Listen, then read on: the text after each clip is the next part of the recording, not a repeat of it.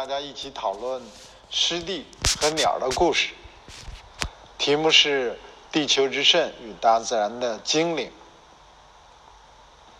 今天呢，我大概要讲四个部分，那么包括湿地和鸟类，包括湿地的分类，呃，两大类，一类是自然湿地，一类是人工湿地。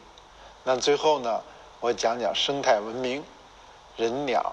湿地怎么和谐共处？呃，湿地呢，是人类啊，是人们近年来最早认识的重要的保护对象。它是环境和保护类的第一个国际公约。那湿地为什么一下子就引起了人们的注意？湿地为什么这么重要呢？它大概呃，联合国湿地公约总结了这样几项内容。第一个是湿地储存了地球上最大量的碳、泥炭。那么固碳呢，是我们今天解决气候问题的重要的手段。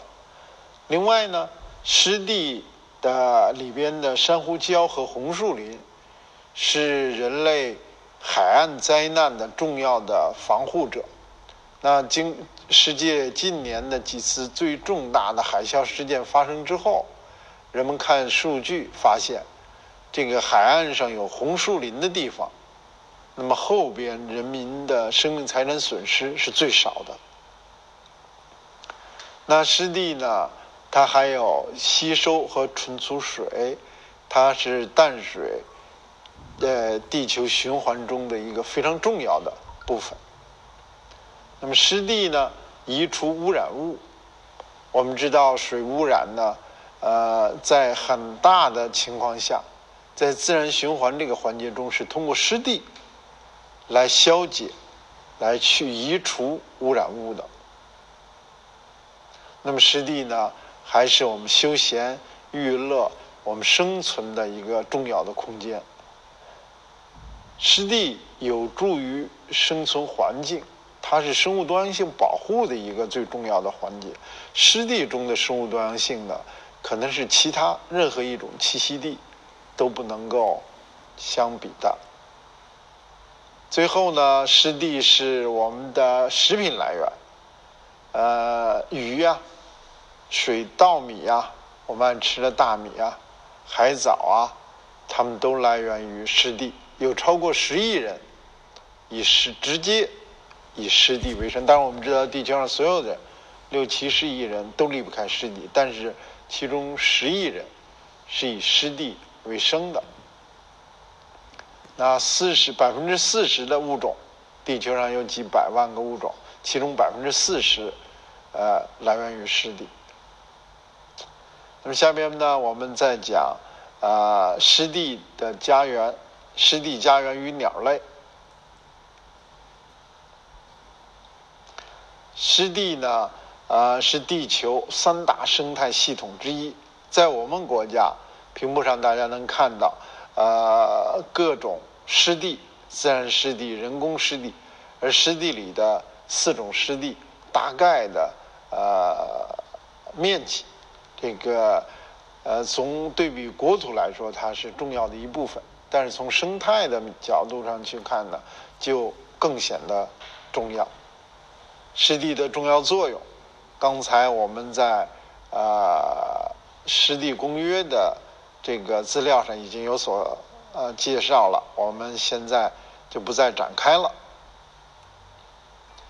呃，湿地公约，湿地公约是呃一九七一年全球签署于伊朗，Ramsa 地区的公约，所以它的那个呃公约名单惯例呢也称作。Ramsa 公约，呃，我们国家是一九九二年，我们七十年代，当时七一年的时候正值我们文化大革命，呃，我们是九二年开始改革开放之后，百废俱兴，重视环境发展生产，参加的这个联合国湿地公约。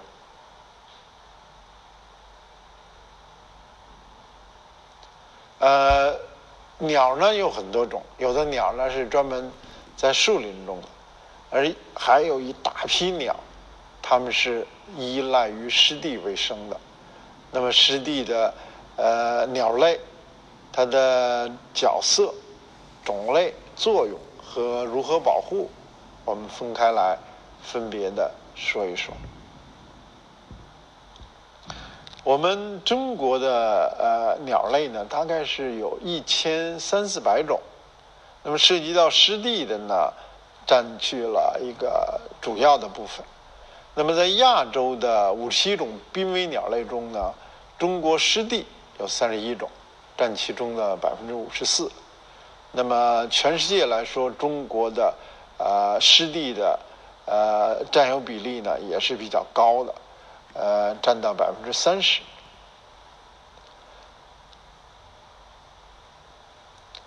呃，下面呢，我来介绍自然湿地。自然湿地呢，它分呃普通的科学家现在的分类呢是四大种，一种是近海与海岸的，一种是湖泊，一种是河流，还有呢就是沼泽。自然湿地呢。呃，它主要的是啊自然形成的湿地和人工湿地呢作为啊区别。那么在自然岸线，有的时候人们会觉得，哎，这个近海滩这个海里边也叫湿地吗？是的，它这个在自然岸线之中，水深在几米以内的地区呢，都被定义为湿地。它们随着长潮涨潮落。有的时候呢，它是全年覆盖水的；有的地方湿地呢，它是季节性被水覆盖的。那么这些呢，呃，都被联合国湿地公约定义为湿地，它们都统一的具有湿地的主要功能和特色。当然，不同类型的湿地呢，又有它各自不同的特色和特点。比如说，呃，海岸湿地。它的这个水呢，主要是咸水。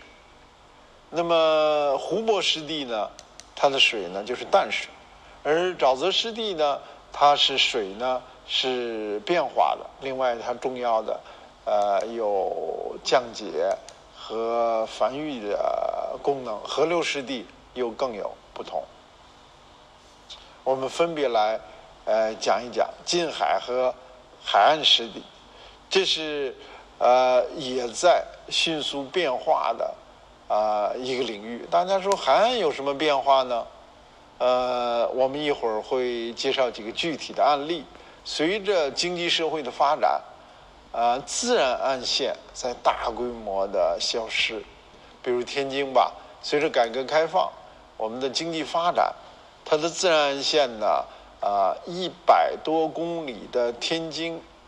自然岸线呢，现在呢只有十多公里，还仍然保持着是近自然的岸线，而其他的部岸线呢，已经都被建设为港口啊或者其他的人工设施了。全世界的鸟类呢，其实是有八条主要的迁飞路线的，呃，其中一条最重要一，其中一条非常重要的。呃，迁徙路线我们叫 EAAF，就是东亚、澳大利亚、西亚候鸟迁飞路线。主要的鸟类呢，从澳大利亚啊途经东亚，呃，再通过路过中国，然后再飞到啊俄罗斯、澳大利亚、加拿大这样的北方。那么他们来回的去迁徙。冬天，呃，他们是逐水草，实际上是逐食物而生了。到冬天，他们就会，呃，我们的冬天，他们就飞回到澳大利亚去，是澳大利亚的夏天。等到澳大利亚过完了丰盛的夏天之后，它再飞回来，飞到我们这里。所以，这样的这条迁徙路线呢，途经二十二个国家。那么这些国家呢，联合签署了一个 EAAFP。就是一个呃公约，一个小型的这个公约来保护迁徙路上的鸟。呃，天津滨海湿地，这个刚才我讲过了，呃，改革开放四十年，我们这个建设得到了突飞猛进的发展。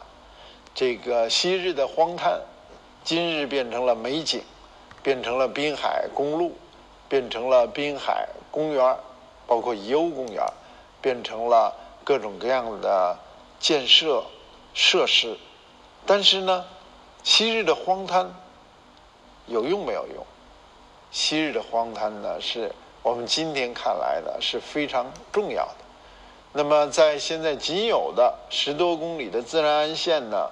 有一个地方叫八卦滩，原来这个呃宜鸥是国家一类保护动物，可以在天津的这么非常长的一百多公里的岸线上栖息。那么现在没有了，它只能到剩下的这个十几公里的岸线上，而适合它栖息的地方就变得非常的狭窄和狭小。那么大量的仅余的所有的几乎所有的宜欧呢，百分之九十以上。都到了这个小地方去，啊栖息。他们在岸线上呢是要吃这个沙滩里埋着的海产品的，咖喱呀之类的。那么这个对他们来说就已经很危险了，因为呢，他们在过于狭小的区间里边，所有的百分之九十的鱼鸥都在这里的生存的话，他们的传染病问题。他们的空间问题、他们的健康问题、他们的食品问题，都变得十分的严重。而在剩下的唯一的这狭小的河海滩上呢，我们人类还有这个赶海的习惯，这就会，呃，有人问我说，呃，这个我们祖祖辈辈都赶海，就在海滩上捡海产品啊，现在为什么不可以了？道理很简单，因为自然岸线消失了，仅剩下这一点点的自然岸线。